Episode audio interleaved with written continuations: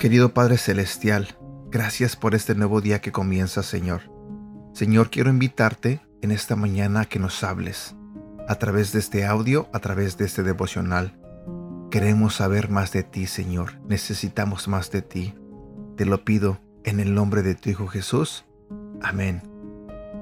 Aliento para el rescatista.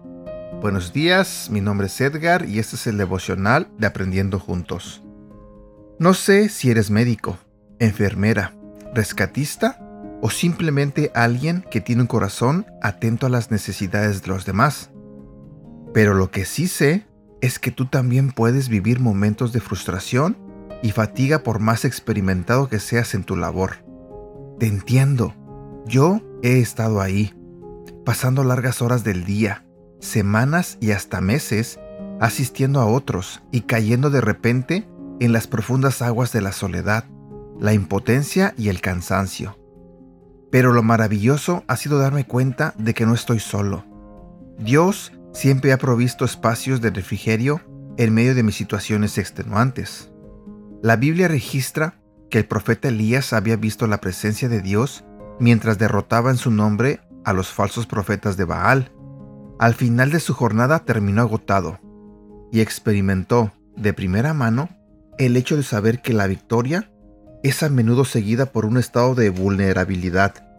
El sentimiento de soledad y temor movió a Elías a darse por vencido.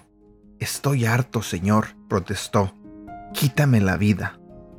Primera de Reyes capítulo 19 versículo 4. Es alentador saber que aún los grandes héroes de la fe también tuvieron sentimientos de soledad, frustración, incomprensión y derrota.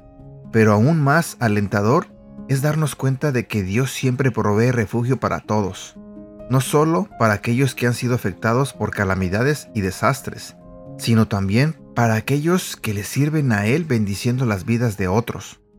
Recuerda, Dios siempre está dispuesto a tocar y restaurar las vidas de sus siervos. Él siempre responde al clamor silencioso de nuestra frustración y cansancio llevándonos de regreso a las refrescantes aguas de su presencia. Dios bendice a los que son pobres en espíritu y se dan cuenta de la necesidad que tienen de Él, porque el reino del cielo les pertenece. Dios bendice a los que lloran, porque serán consolados. Dios bendice a los que procuran la paz, porque serán llamados hijos de Dios. Dios bendice a los que son perseguidos por hacer lo correcto, porque el reino de los cielos les pertenece. Versículo para recordar. Números capítulo 6, versículo 24 al 26. Que Dios te bendiga y siempre te cuide. Que Dios te mire con agrado y te muestre su bondad. Que Dios te mire con agrado y te llene de paz. Y bueno, aquí llegamos a la parte final de este devocional. Deseo de todo corazón que tengas un bonito día y que Dios te bendiga. Cuídate.